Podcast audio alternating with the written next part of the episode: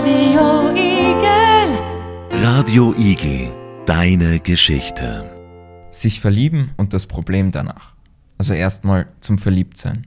Wie entscheide ich, ob ich jetzt verliebt bin? Und vielleicht noch wichtiger, in wen? Sagt mein Gehirn jetzt, die logischste Entscheidung ist Nina, weil sie hat reiche Eltern mit einem Porsche, einen IQ von 200, sieht auch noch top aus? Oder bestimmt mein Herz, wie es abläuft? Da bekomme ich ein kurzes Flashback zum Biounterricht. Das Herz war doch dafür da, Blut durch meinen Körper zu pumpen. Oder habe ich da was verpasst? Wie kann dann auch noch mein Liebesleben von ihm abhängig sein? Also wenn es wirklich so ist, dann haben die im Biounterricht echt was verpennt und das Wichtigste ausgelassen. Also ehrlicherweise bin ich jetzt selber ein bisschen verwirrt. Kann ich jetzt nur mehr raten, wer zu mir passt? Oder wird das von einer höheren Macht irgendwo ausgelost? Stell mir das kurz vor, wie irgendwo auf einer Wolke Engel sitzen, vor ihnen ein großer Topf voller Namen steht und sie ziehen zwei Zettel heraus und sagen, ich hab Peter gezogen, wen hast du? Bei mir ist Maria dran. Ein dritter ruft dann noch Bingo und die zwei Menschen sind auf magische Weise ineinander verliebt. Nein, so kann das doch auch nicht gehen. Ich glaube, am ersten entscheide ich dann am Ende einfach aus Bauchgefühl, wen ich mich verliebe. Besser gesagt, das Bauchgefühl entscheidet für mich. Ich habe da keine Kontrolle mehr.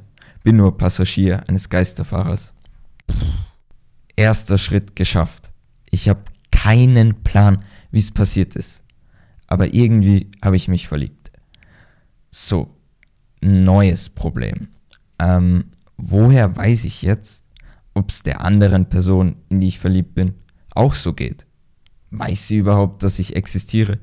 Zieht sie mich nur als NPC oder unwichtigen Nebencharakter? Wie soll ich es jetzt rauskriegen? Sie fragen, auf keinen Fall. Alles auf eine Karte setzen? Bist du verrückt geworden? Und könntest du auch gleich russisches Roulette spielen? Also was Schlimmeres als ich stehe nicht so auf dich, ist doch nicht möglich, oder?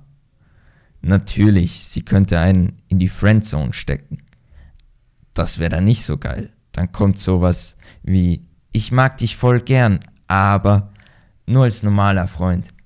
Dazu gibt's natürlich noch unangenehme Steigerungen. Hier ein paar davon. Ich liebe dich wie einen Bruder.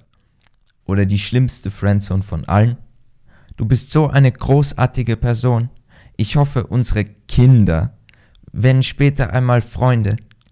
Fachmännisch ausgedrückt heißt das, man wurde in der nächsten Generation gefriendzoned.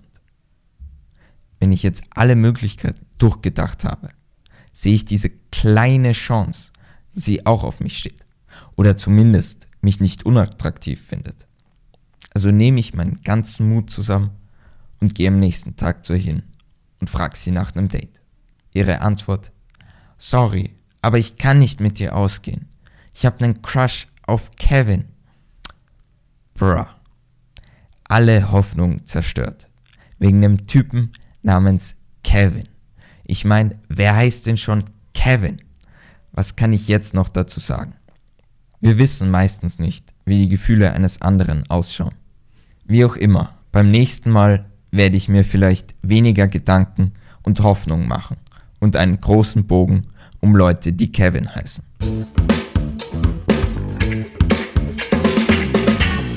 Die Liebe ist ein heißes Thema. Sie hat viele Facetten, doch kein klares Schema. Sie gehört zum Leben einfach dazu, doch sind einige Themen noch immer tabu. Beim Love Slam werden Tabus gebrochen und einfach frei darüber gesprochen. Jeder kann einen Text kreieren und sich als Poet probieren. Auch du kannst einen Text vortragen, solltest du dich dazu wagen. Um selber auf der Bühne zu stehen, musst du diesen Weg hier gehen. Zuerst musst du einen Text verfassen, der sollte halt zum Thema passen. Ob Monolog, Erzählung oder Gedicht, Regeln für Textart gibt es nicht. Dann meldest du dich bei uns an. Am 28.06. kommst du dran. Der oder die Beste bekommt für den Fleiß dann noch einen kleinen Preis. Also nutz die Chance und sei dabei. Willst du nicht spenden, ist der Eintritt frei. Radio Igel. Radio Igel, deine Geschichte.